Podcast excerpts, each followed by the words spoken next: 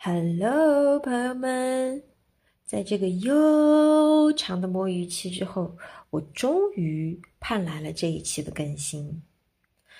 嗯，这一期可能你听起来觉得，哎，怎么有点不一样，像是串台了？是的，我确实是去我的朋友小姨的电台串了个台，然后录了这一场播客。这个播客呢，是和生命的意义相关。嗯，但我在这里想要感谢我的新朋友小姨，让我有这个发挥的空间，为大家选取了两首我很喜欢的歌曲，分别放在了啊这个开头和结尾的地方。嗯，那现在我们就来一起打开耳朵，听听看我和小姨之间的碰撞吧。下面跟我一起念，我超级好，我超快乐，我对未来充满自信，好运气都在向我涌来。欢迎回来，OK Fine，差不多就行。我是最近一直在旅行的流浪小姨。今天这一期呢，对于我们来说有点特殊，因为今天我们的另一个主播索索，如无意外的话，大家应该在上一期已经知道了，他去了山里面去看熊猫了。所以这期呢，由于他在山上的那个信号不太好，因此就只会有小姨作为一个小主播啊，在这里和大家聊天。那当然了，我相信索索会在，也不是天上。他会在精神上和我们同在，嗯。就像与你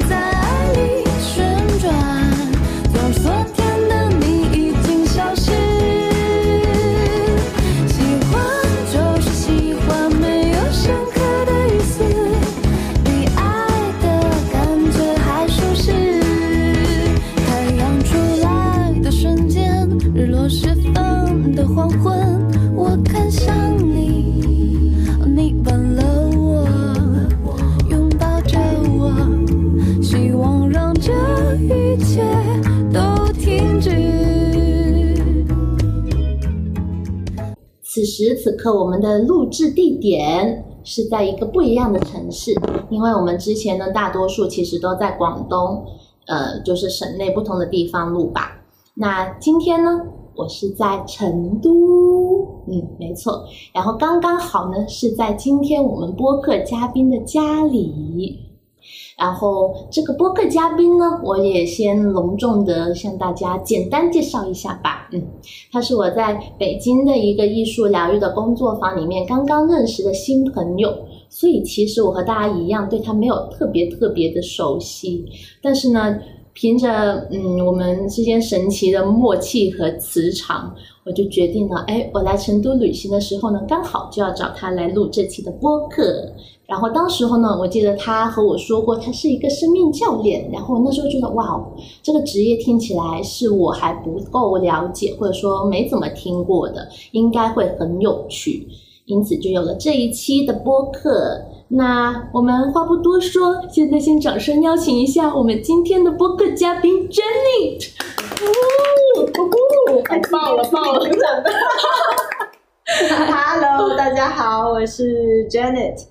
然后就是刚刚小姨口中的那个莫名其妙磁场连接上的艺术工作坊的姐妹。对，是的。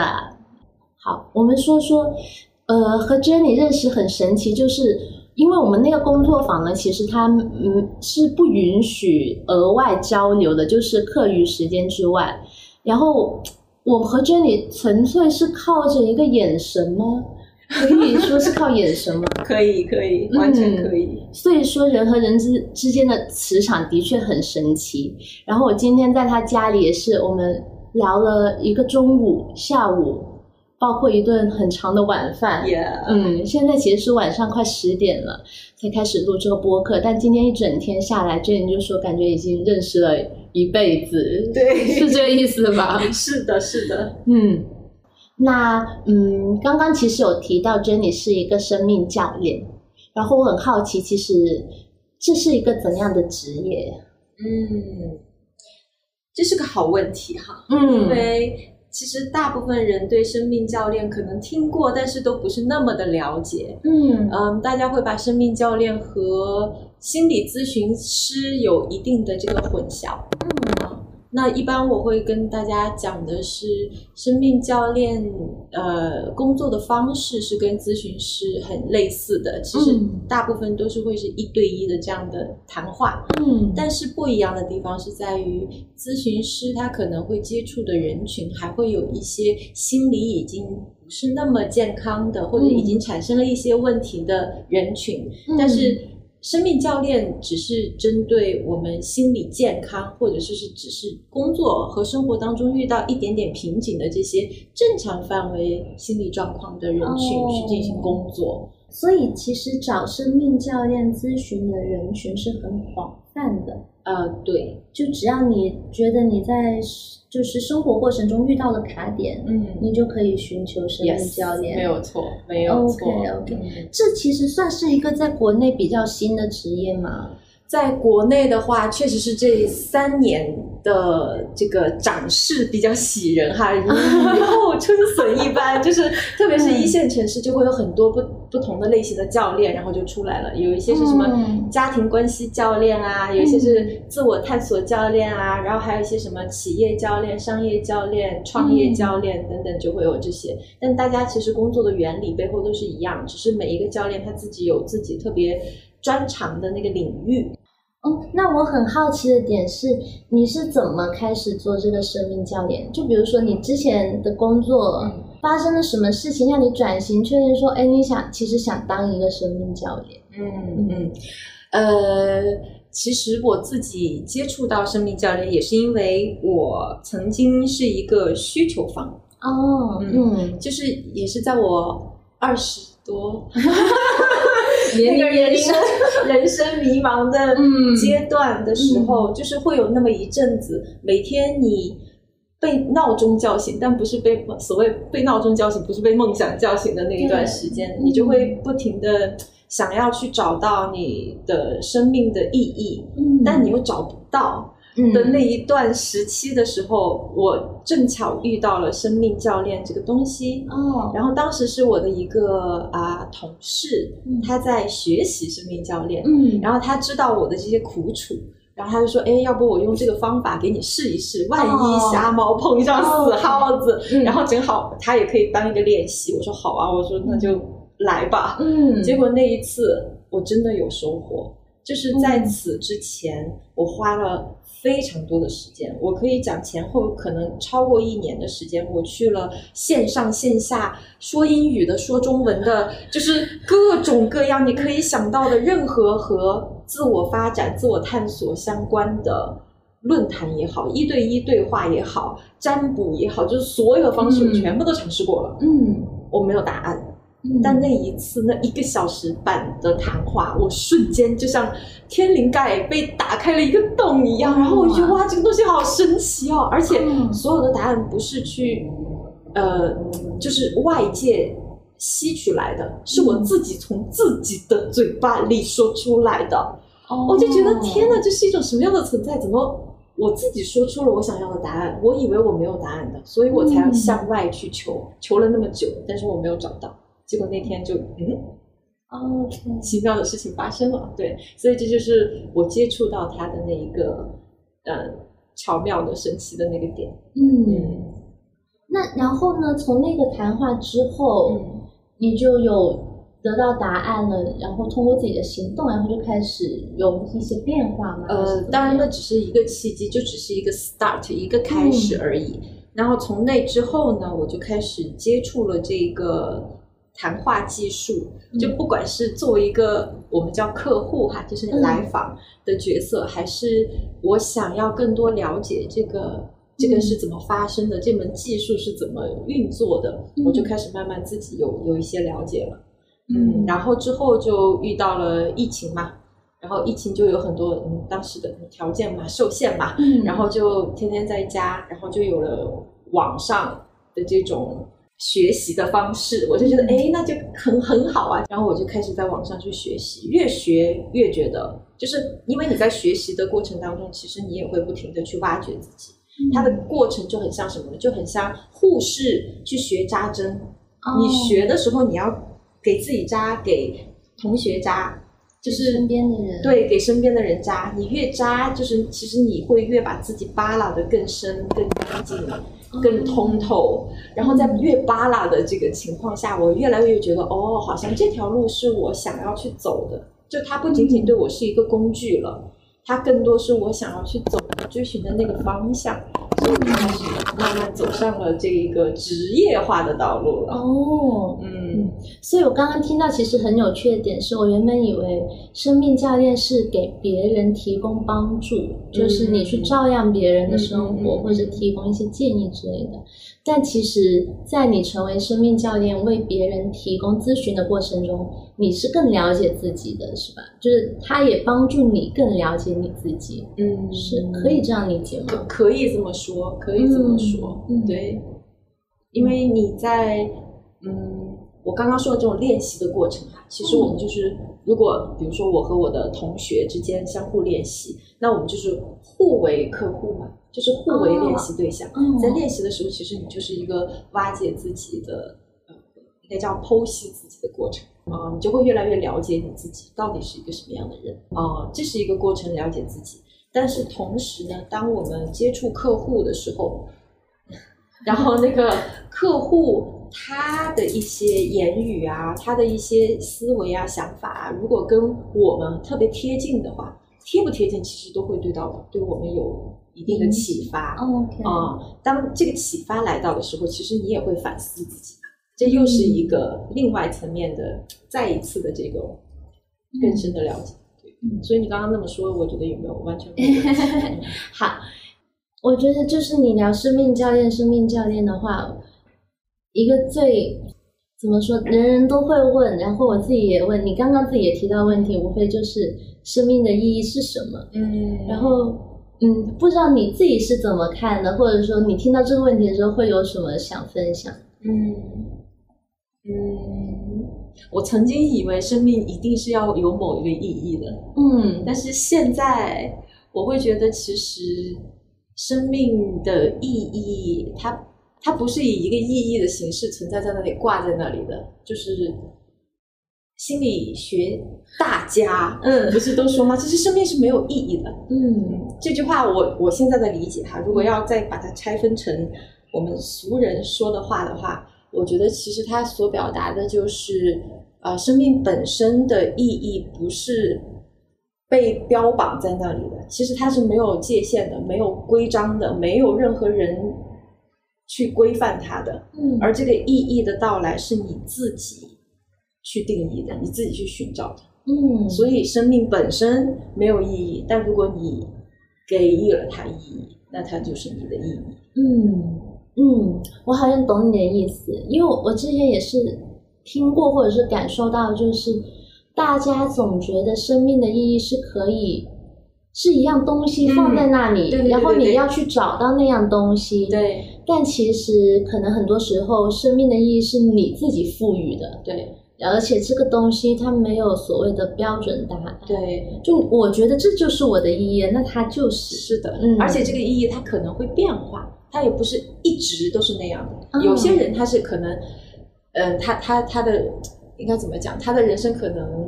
是按照他自己的那一条比较明朗的道路哈，有些人从小就知道，比如说啊，我要当科学家，嗯然后他就一直沿着这条路，他成为了科学家，嗯然后实现了他小时候的他他自己给自己设定的那个梦想。这样的人生是我当时特别羡慕的，我觉得太有目标感了，就是嗯一直知道自己是谁，并且要成为什么样子，这太棒了，就是我当时很羡慕。但有一些人呢，就是他只是这一种，只是一种类型。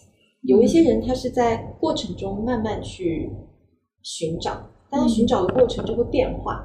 比如打个比方，我我十八到二十五岁，嗯，我觉得我的人生的意义就是，呃，我要成功。对 对对对对，成功对吧？然后，但是当你真的成功了之后，你就觉得，嗯，成功其实也就无非如此。嗯，那我现在觉得成功不够，我还想要更多。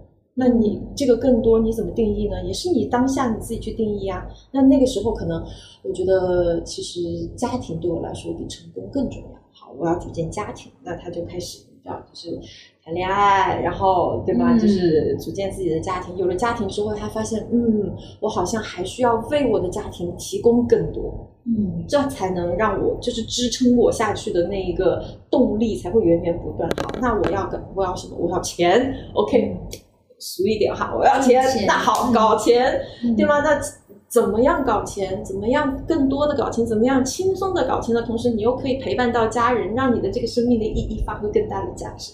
那就是他那个时候的。对吗？他要去追寻的东西，所以嗯我是我只是打一个很烂的比方，但是我只是想说，每个人不同阶段的生命的意义也会变化，它不是一下就是像一个大铆钉一样，你按在那里，然后它就是它了，也不一不一定。那现阶段你自己的生命的意义是什么呀？你理解的，或者说你给自己的，嗯，好问题，没有被人问过 这个问题。了。我我在你问的时候，我的脑子里就是直接直直觉的蹦出了一个答案，嗯。就是我现在的意义就是我想要真正的活出我自己，并且在我嗯。活出我自己的过程当中，我也希望可以尽我所能，借这股力量感染到其他的人，让他们也可以，嗯你知道，就是也是活出他们真正的自己。嗯。可是这听起来其实很虚诶。对，怎么样算是活出自己？这又是另外一个很好的问题 看来今天我的提问，嗯，打到了每一个人的内心。对听众朋友们自己好好想一想啊。那那我先反问一下你们？哦，你觉得呢？就是怎么样算是活出真正的自己？对你来说？对我来说蛮简单的，就是喜欢的事情、想做的事情就去做，嗯不喜欢的事情可以不做。嗯当然，最更多时候是你必须得做一些不喜欢的事情。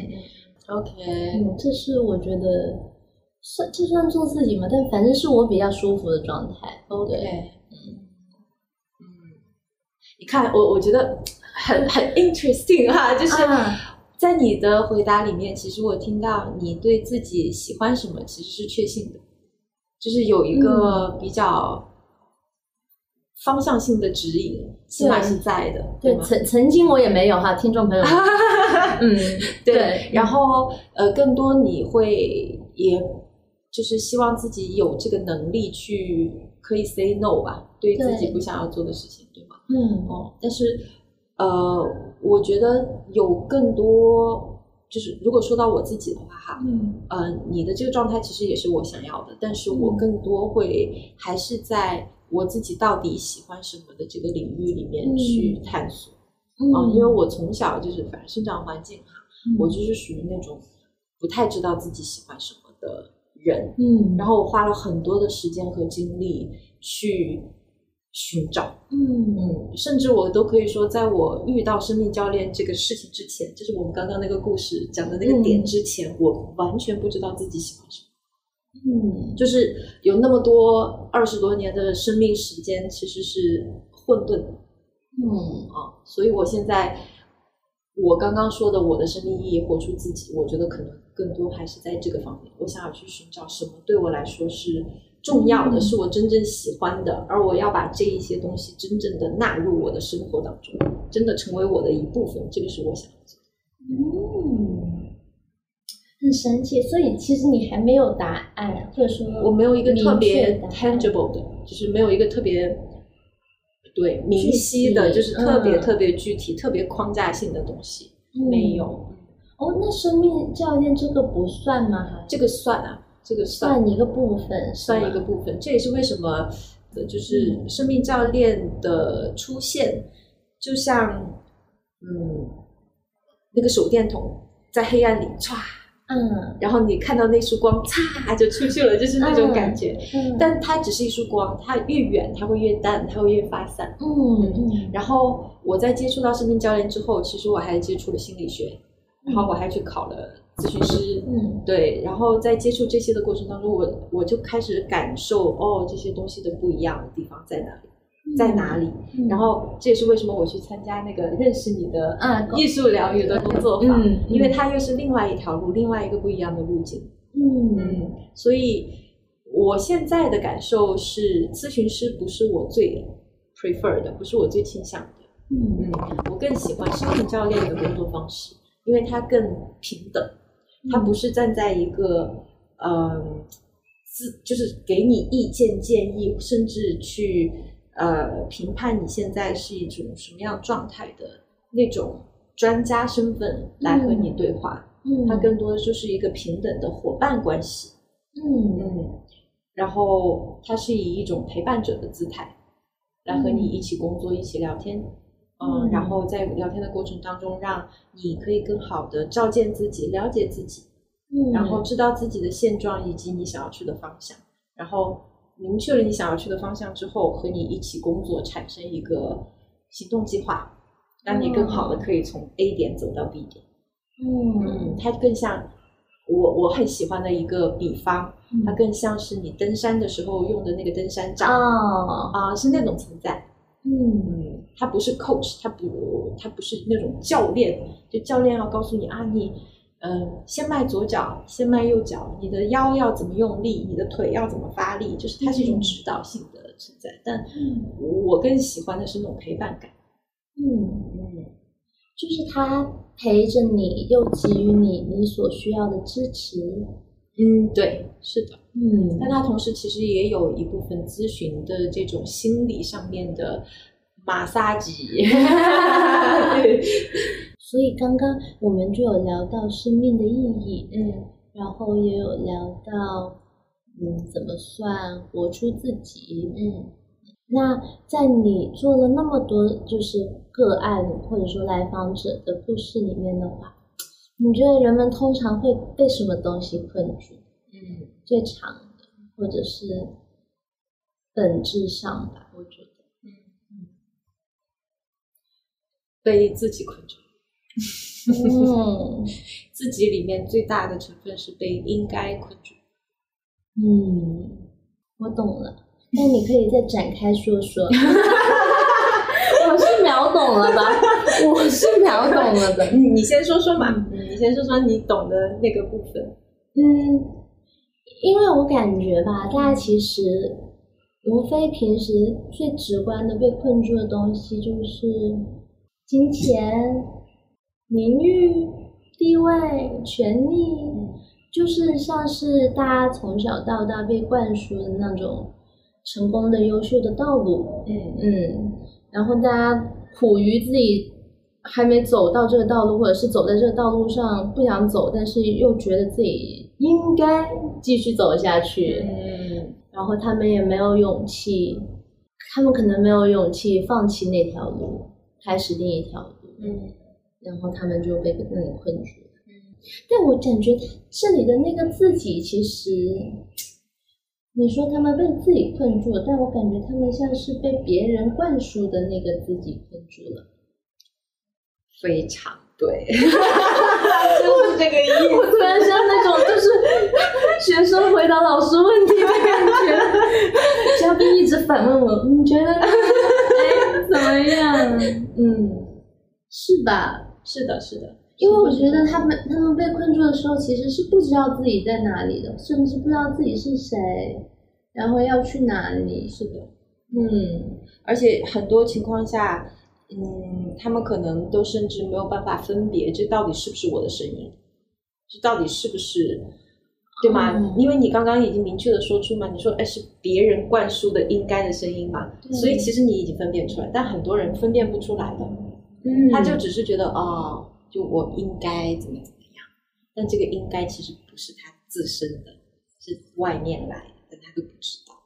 嗯，对，因为我觉得我能分辨出来，是因为我也经历过分辨不出来的那个阶段。嗯对，就是，所以就像我之前想辞职的时候，也一直有声音，就是说，你就应该努力工作呀，嗯。你的工作也挺好的，嗯。领导同事对你也很好，然后也给机会你，你就应该好好珍惜呀，好好干，然后晋升什么的，嗯，然后那时候我也就是觉得自己好像也是这样想的，嗯，但反正就是，但心里就是不舒服呀。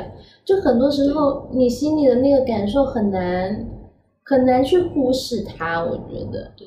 但可能很多人就会选择是所谓的情感隔离嘛，我不确定是不是这个词。嗯但他们可能就会，因为他们觉得改变太难，或者他们没有办法为自己的改变负责，所以他们就会决定屏蔽自己的声音。他就觉得，那我没有，我没有，没有那个感受，嗯我不是不舒服，嗯嗯，然后他们就自己骗自己。你说的很好哎，你真的说的很好，真的是是确实是这样。嗯但你刚刚也说到了两个我觉得很关键的点，嗯嗯，一个是呃，怎么样去区分这到底是自己的感受还是是一个观点或想法？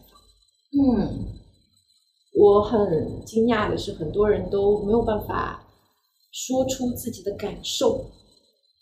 嗯当我问，比如我问他，我说：“哎，你现在当下感受如何？你感受到什么？”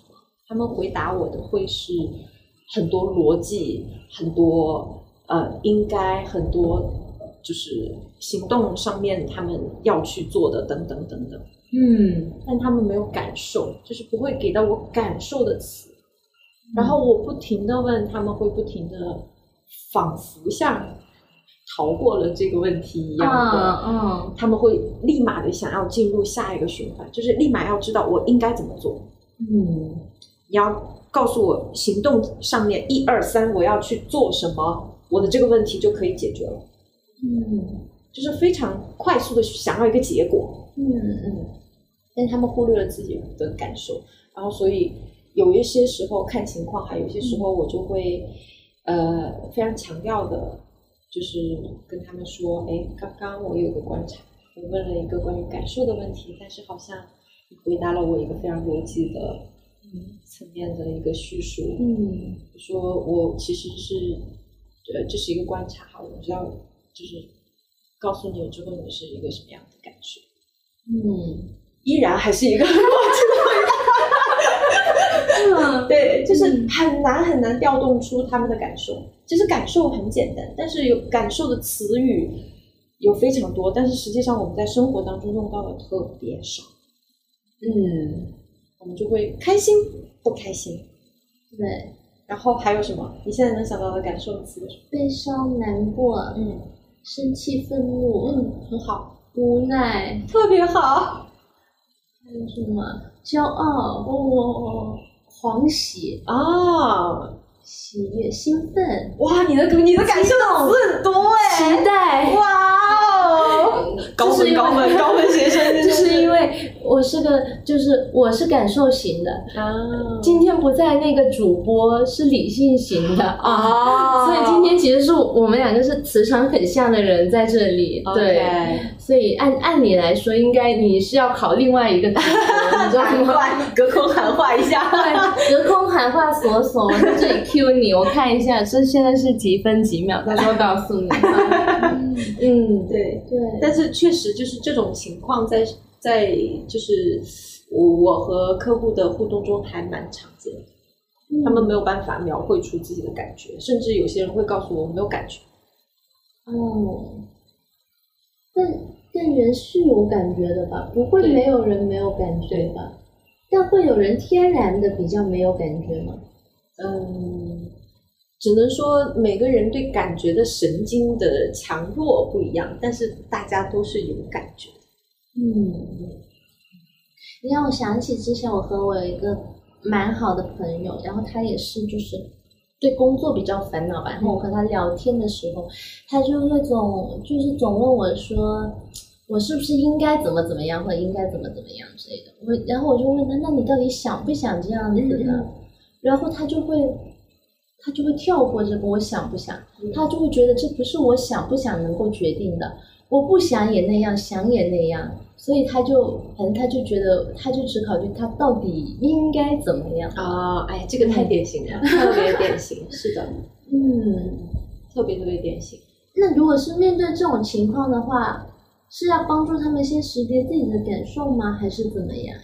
嗯，其实对于我来说哈，我的风格就是每一个来的客户他的情况不一样，所以没有办法统一的说这种情况应该哦哦哦，对吧？应该又来了，对对，应该怎么样？但是首先，如果是我的话，我会先就是询问对方，就是你想要知道你自己嗯，自己真实的想法吗？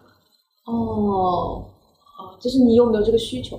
如果你觉得你没有这个需求，那我们其实也不必讨论。哦，啊。如果你有这个需求，你其实自己也是想知道，只是你不知道答案，那我们可以一起来工作一下，看看有没有可能可以，哦。对吗？照见一点什么，看见一点什么，感受到一点什么，会启发到你。嗯，哎，你你刚刚这些话术，我的确有感觉到陪伴者的那个品味，哦，就是很平和。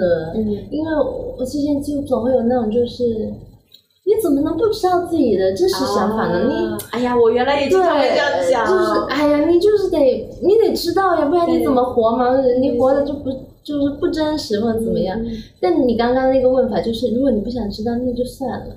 也不是算了，就是也是 OK 的。哦啊对，就是完全尊重你个人的意愿，嗯不强迫你。但如果你想知道，也是 OK 的；你不想知道也是 OK，嗯也不是你想不想知道，就是你当下有没有这个需求和意愿。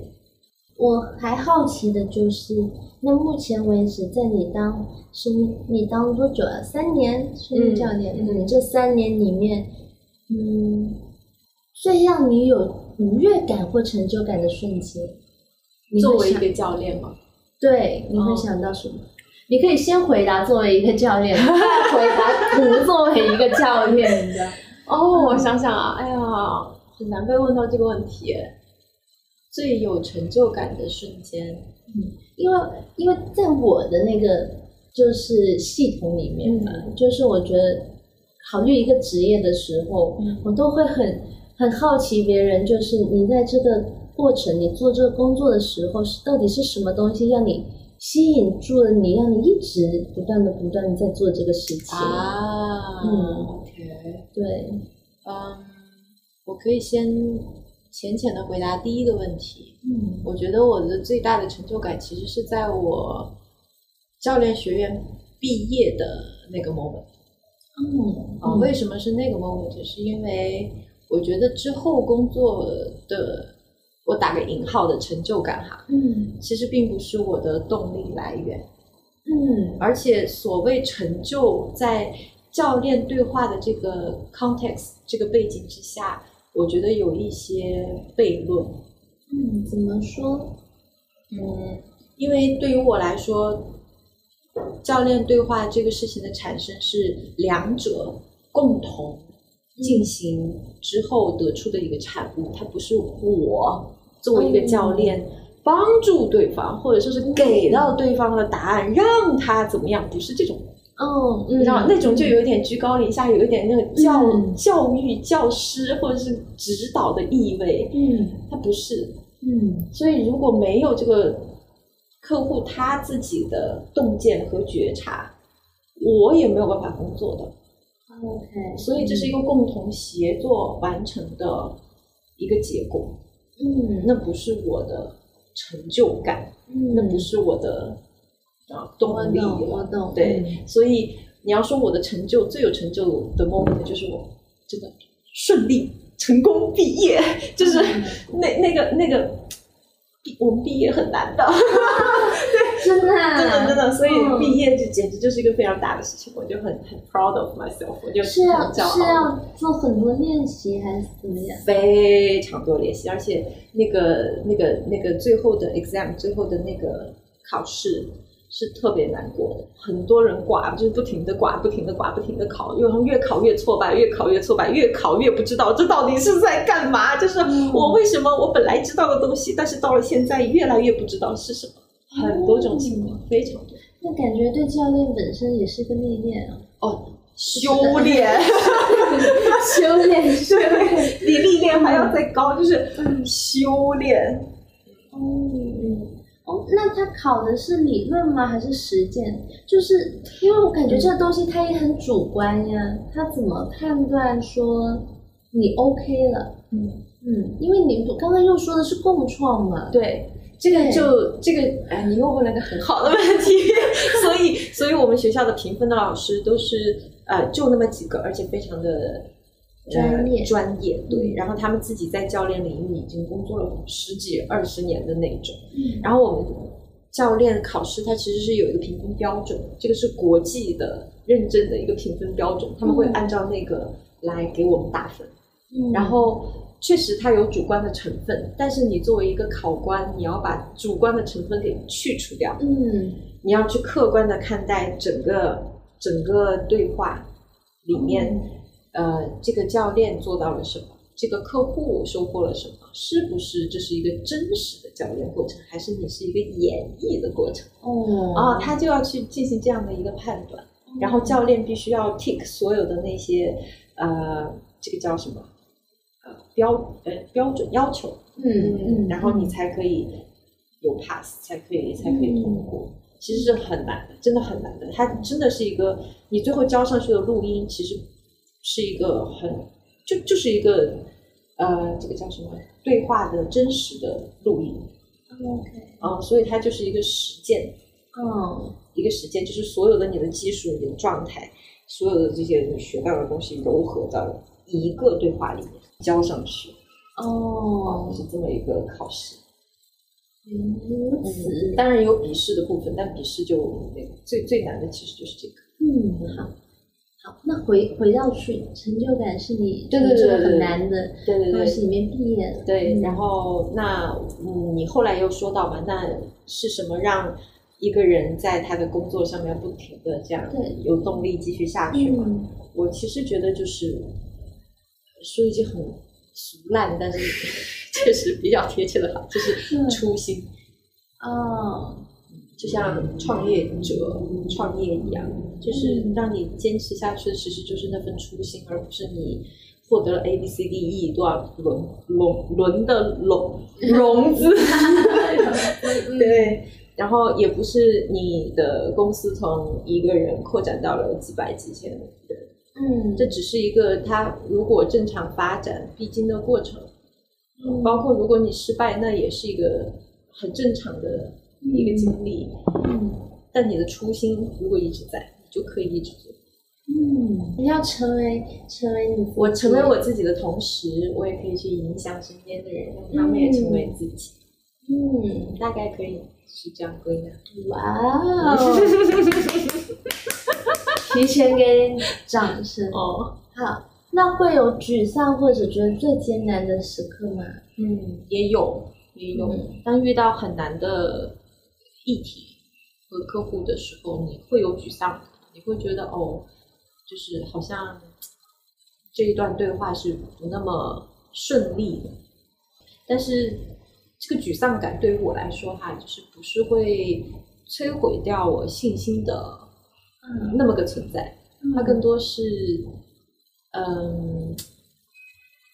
一个一个我的我的这个叫什么镜子，嗯然后每次只要这样的情况出现，其实是就是我照镜子的时候，嗯，就是我自己看到自己的还可以进步，还还还不够好的地方的时候，然后还有就是我照见我自己，我更适合什么，更不适合什么。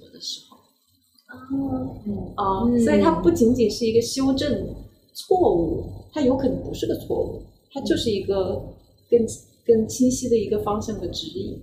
嗯。哦，所以我还蛮喜欢那个 moment 的，就是越学了教练之后才开始喜欢他，之前肯定不喜欢，就是什么挫败不要给我来，就是、嗯 对。但是学了教练之后，我会更，我觉得更客观的看待吧，感觉就对很多负面的东西的那个接受度对对耐受会度就高高很很多，对。就不好的东西就说啊，都是历练，对。都是成长，对。嗯，但当然，它有一个消化的过程哈，但这个消化的过程会比之前相比快超级多。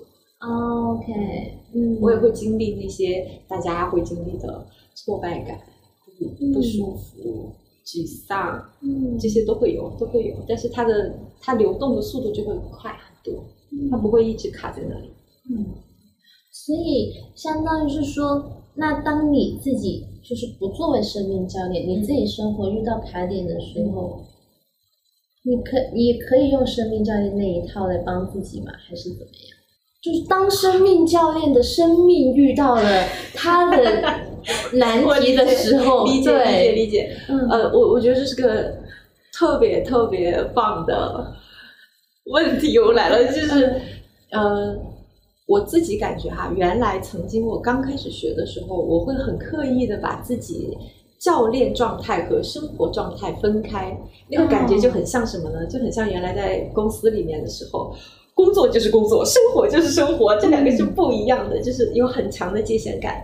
但后来我会发现，做得好的教练，他就是把教练融合到自己的生命里了，他就是成为了一个教练。所以你在生活当中，你也会就是自带的，会有很多教练的这种东西在里面，他会有的。它是就是就是一个融合，因为它是你这个人就成为一体了。整合。Yeah！天哪！扣妹扣妹，嗯，所以你成为生命教练之后，的确就是当你在面对可能以前会遇到的问题的时候，嗯，你就比之前更加从容。非常大的变化，真的，我现在时刻都在感受这种 surprise，这种惊喜。比如呢，会有例子吗？比如啊，嗯我我最相最先想到的，嗯可能跟今天我们谈话也比较相关的，啊就是呃和家里面人出现矛盾的时候，那个情绪的消化。曾经的我是可能消化不了，我一个人我消化不了的。嗯我需要找点朋友倾诉一下，打个电话，甚至哎呀，来来来，出来喝顿酒，对吧？就是，然后再聊一聊，或者说是出去要玩个什么呃剧本杀，让自己的脑子换一换，扭个头，转转移注意力。对，嗯然后会觉得哦，好，经过了这一大通之后，我觉得还好，OK。然后也有一些朋友给到一些建议，OK，我觉得你的嗯这个挺启发我的，然后你才会慢慢淡化，而且你会隔一段时间，比如几天，然后你才能重新。我我哈我、嗯我才能重新的去跟我的亲人们继续进行对话谈话，嗯但现在我可以自己消化，并且转化的时间可以在几个小时啊，这样的范围。缩短了很多，非常多。嗯。哦，我就觉得天呐，这是一个我曾经就是想都不敢想的嗯。一种状态，所以时常会被自己 surprise 到。真好，感觉也是一个不断看到自己在进步，然后就是总是想说哇，太棒了，感觉，真的感觉像是这个过程。对，而且我现在就像我今天告诉你的嘛，我说我都不会吝啬对自己的夸奖，原来完全不敢的，就是觉得哦、不太好吧，就是自己夸奖自己算什么呢？很重要。后来我发现了，嗯，对，真的，因为我我想想，的确，因为大家从小就被父母教育说，你就是得谦虚啊，然后你就是别人夸你才是真正的夸，你自己夸自己，那算算算个啥对玩意？啊不能骄傲啊，不能自大啊，嗯。嗯，对吧？但但我慢慢感觉，可能是因为我最近在看在看那本书，我在看，我不确定有没有看过，叫做《养育你的内心小孩》。啊啊啊！嗯，但但反正是那个意思啦。嗯但大大体就是说，每个人就即便你长大了，但是你的内心深处还住着一个你的小小孩。对，所以我在看那本书的时候，就有很多感受，就是那种现在长大的我，其实在处理很多问题的时候，其实都是在安抚自己内心的那个小孩。是对，哎，你说到这个，我想分享一点哈，就是嗯之前我在学习的时候，然后我听到了一个咨询师，嗯，他说的一句话，我觉得巨受用。他嗯就说，嗯，嗯，你能不能自己去分辨你现在是处于哪种状态？你是成人状态还是你是小孩状态？如果你现在是小孩状态的话，那他的情绪你有没有看见？嗯他现在的那个状态是需要你吗？是需要你做一点什么吗？你有没有感受到？嗯。那如果是成人状态呢？成人状态其实就是比较理性嘛，比较中立，比较理性嗯去看待一些事情，然后不带特别多的情绪，就是比较理性的那一面。但他的那个理性呢，又不是很死板。然后小孩的状态呢，就很像，你知道，啊，我要躺，我要吃饭，我不要回家，我还要玩，嗯就是那种很任性、很洒脱，然后很天真，就是直接的那种状态。嗯他就会带很多情绪，但很多小时候，我们还有一些我们在小的时候嗯没有被看见、没有被关照到的那个部分，它可能就会留在我们的身体内。嗯然后当我们长大了之后，其实我们内心的那个小孩也没有被满足他的需求，所以他的需求一直都在那里。所以当你遇到了一些事情，把你 trigger 到了之后，你内心的那个小孩的那个，不管是愤怒感，还是委屈感，还是各种哈这些感受，就会噌一下就跳出来。哦。当这些感受跳出来的时候，有些人就会情绪上头嘛，嗯。啊，情绪上头，他就会说一些很过分的话呀，然后然后就是不受自己控制啊，然后就怎么怎么样，说完了之后自己又后悔，他后悔的时候就是成人状态，没必哦嘛，对吧？就是哦啊，我刚刚做了什么？我怎么可以那样？我说了什么？对不对？嗯然后那个时候就可能是比较清醒、比较成人的状态。然后那个咨询师，我刚刚之前想说的那句话，其实是他说，当我们如果小的时候自己的这个需求并没有被父母满足的话，你长大了之后，你可以自己当自己的父母，嗯，你可以去自己去满足你内心小孩的那些需求。嗯，二次养育你内心的小孩，对对对对对对对对就是给他提供他小时候没有被满足到的养分。是的，这样听下来的话，什么样的人比较适合当生命教练？嗯，哎呀，这个如果要说的话，就变得我我觉得会比较我个人主观的哦哦判断哈。嗯，但我可以分享一下我个人，如果你可以，哦，那或者可我说，如果想当一个好的生命教练，你觉得一定要有的，就是或者是最关键的是什么？嗯。最关键的是，嗯，共情力吧，我觉得，就是你得感知到对方，这个是非常重要的对，一个对一一一项能力吧，因为它其实是可以培养。但也有那种天赋型的，有啊，像之前我有一期播客，我就说到这个，就是我们都在提高敏感人群，就是高敏感人群在我的职场经历里面，特别我就是高敏感，然后会被非常嗯不待见吧，我可以这么讲吗？对吧？嗯哦，会被评判，嗯会觉得你怎么就这么感情用事？你怎么可以把情绪带来工作的地方？工作就是工作，你在这里需求太高了，你在这里要求的太多，嗯，就会有很多这样的评价。我已经觉得很刺耳了，不好意思，我刚刚已经觉得想打人了。嗯但我我我之前我甚至会觉得他们说的都是对的。所以他们说的到底对不对呢？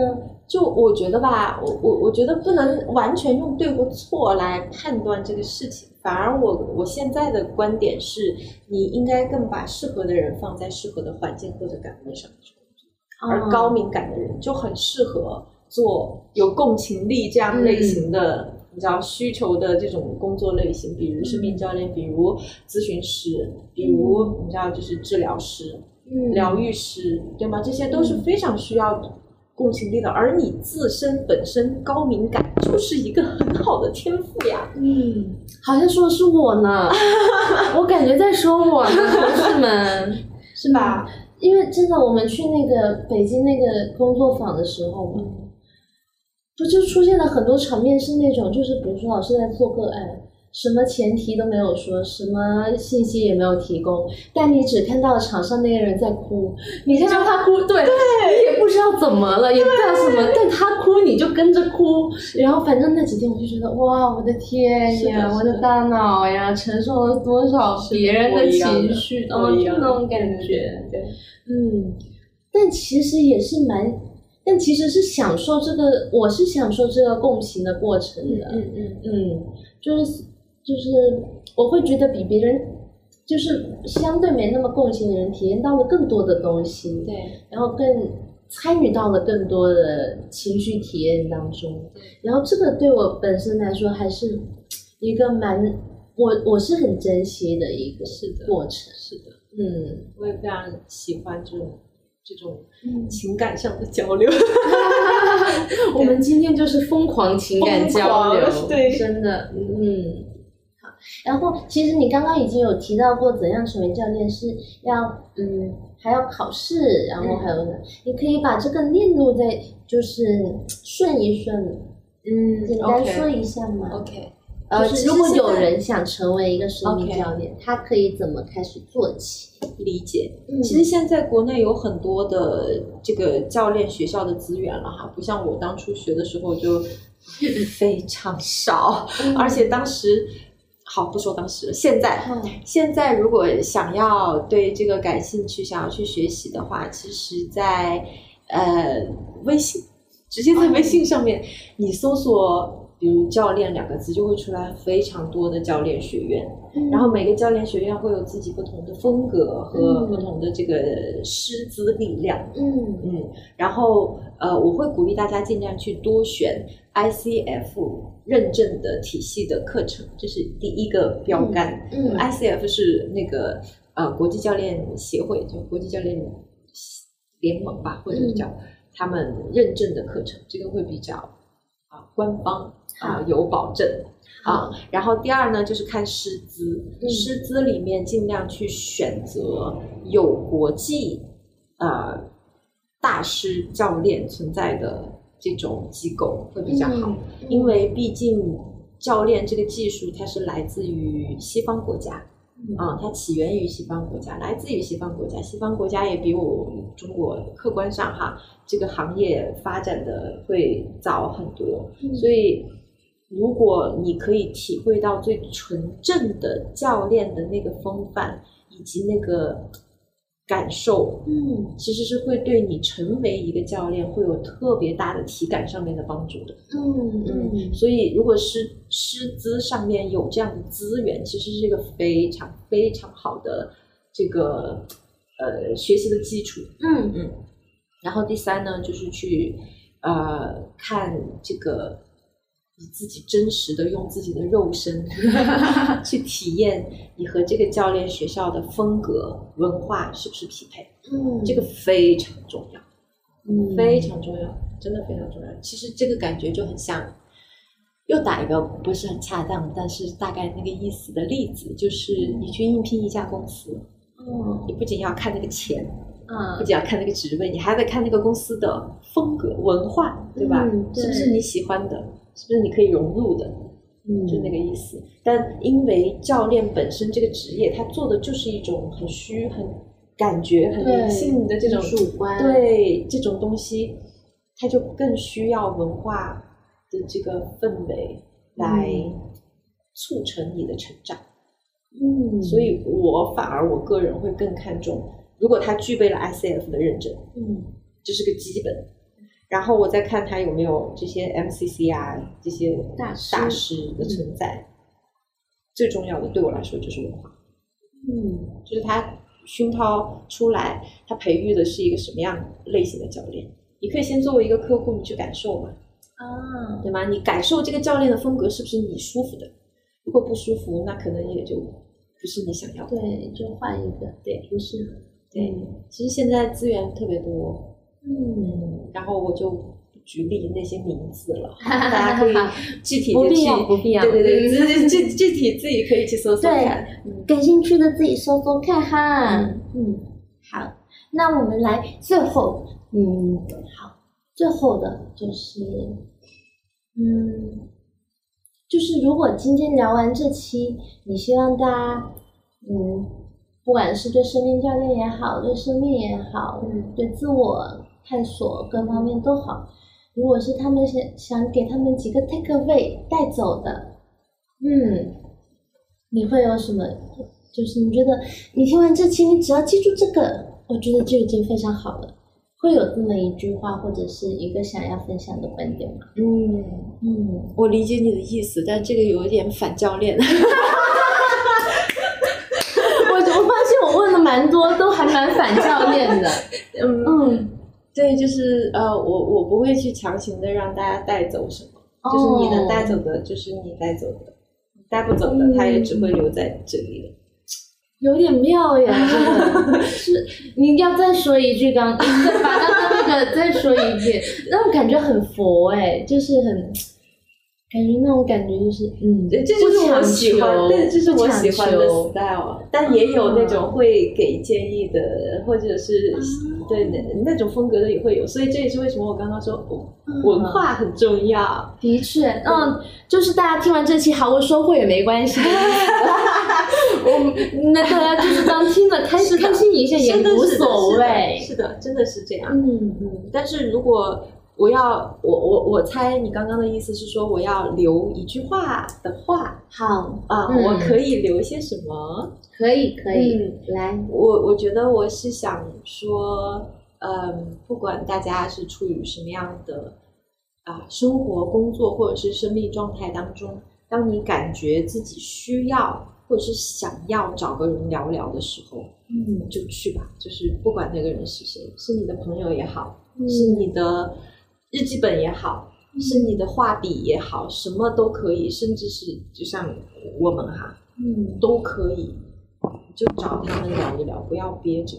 嗯，来吧，找我们聊一聊吧，可以来评论区多评论，谢谢。对对对是的嗯，好，嗯，寻觅的，我们有个环节，最后的基本上每期都是要立 flag，你可以对。哦你可以就是，比如说你有什么期待的啊，或者未来有什么规划的啊，或者什么的，你可以在这里立下你的 flag。好，让我先来，毕竟是主播。